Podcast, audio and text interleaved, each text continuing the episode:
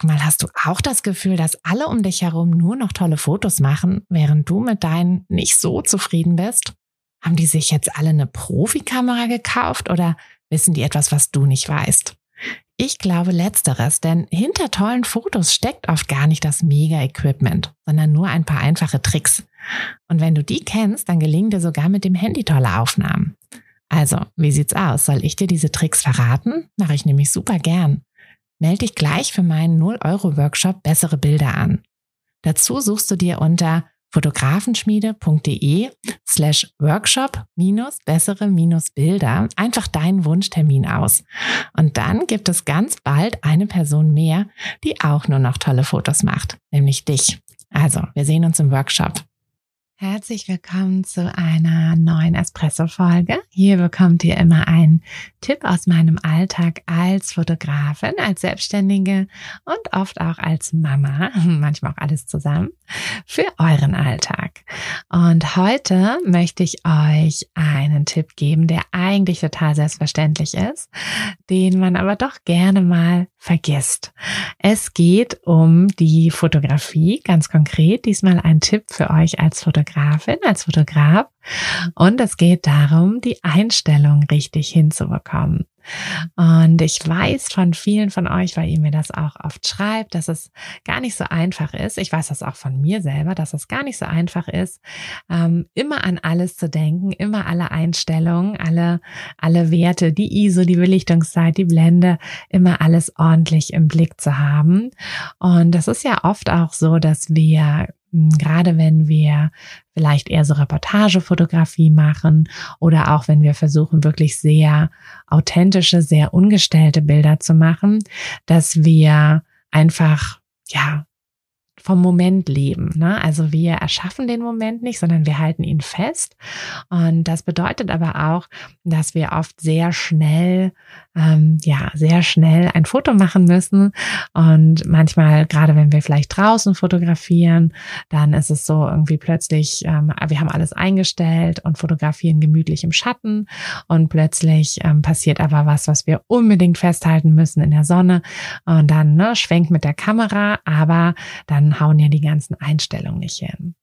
Und ich weiß, dass es gar nicht so einfach ist. Also auch wenn wir hm, vielleicht viel anleiten, dass wir uns dann eben darauf konzentrieren, dass wir mit unseren Kunden reden, ähm, dass wir vielleicht Anweisungen geben oder eben einfach so ein bisschen die, die Stimmung für eine gute Stimmung sorgen wollen.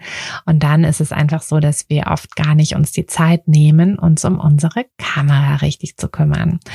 Ähm, das Problem ist aber, also alle, die jetzt denken, naja, macht ja nichts, kann ich ja in Lightroom dann noch ein bisschen was retten. Ja, ihr könnt ein bisschen was retten. Und wenn alle Stricke reißen, wenn alles schief geht, dann habt ihr immer noch die Möglichkeit, auch schwarz-weiß ähm, Sachen schwarz-weiß zu machen, denn damit könnt ihr eigentlich jedes Bild, also egal was, was ihr gemacht habt, egal was ihr mit den Einstellungen gemacht habt. In Schwarz-Weiß wird es trotzdem immer noch einigermaßen okay aussehen, aber das ist natürlich nicht Sinn der Sache. Und Fakt ist auch, ähm, egal wie gut ihr in der Bildbearbeitung seid, es ist einfach so, dass das Allerwichtigste bei einem guten Bild ist schon vorher. Also ihr müsst wirklich die Einstellung richtig machen. Und deshalb hier mein Tipp heute. Nehmt euch die Zeit. Lasst euch nicht hetzen. Lasst euch nicht stressen. Wenn ihr euch noch nicht so sicher fühlt, versucht natürlich oft zu üben, viel zu üben. Versucht auch mal alleine mit der Kamera einfach loszuziehen. Ähm, gerade wenn ihr eine neue Kamera habt, solltet ihr unbedingt erstmal ein bisschen alleine euch mit der Kamera vertraut machen, nicht gleich ein Shooting, nicht gleich die ähm, vielleicht auch Nervosität eines Shootings mitbringen, mm, sondern erstmal euch alleine damit vertraut machen. Aber auch wenn ihr in einem Shooting seid, nehmt euch die Zeit, ja, kommuniziert das gerne auch, sagt so, ah, oh, irgendwie, ne, ich muss jetzt hier einmal kurz was einstellen das werden eure Kunden verstehen. Das ist überhaupt kein Problem. Das wird euch nicht jetzt mega ähm, ja anfängermäßig rüberkommen lassen oder so. Das also da braucht ihr nicht so die Angst haben.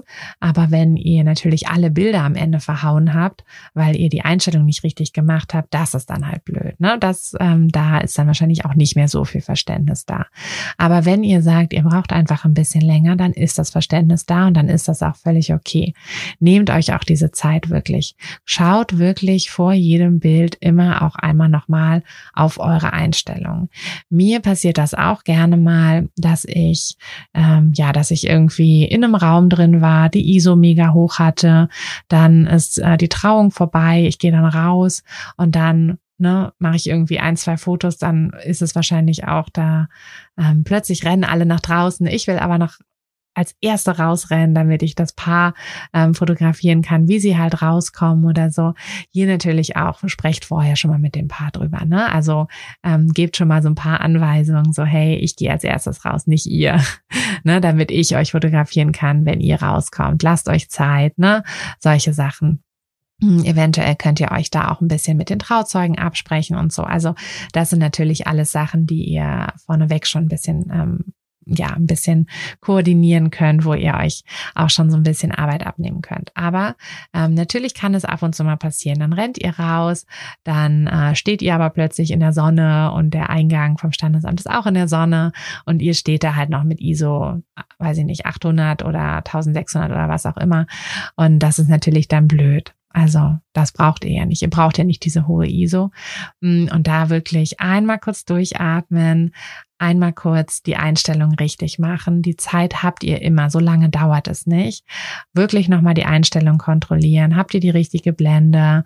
Habt ihr die richtige ISO? Ist die Belichtungszeit okay? Ja, nicht, dass ihr plötzlich, weil ja, also die Belichtungszeit ist ja immer das Rädchen, mit dem man dann noch, ähm, was man so als letztes einstellt.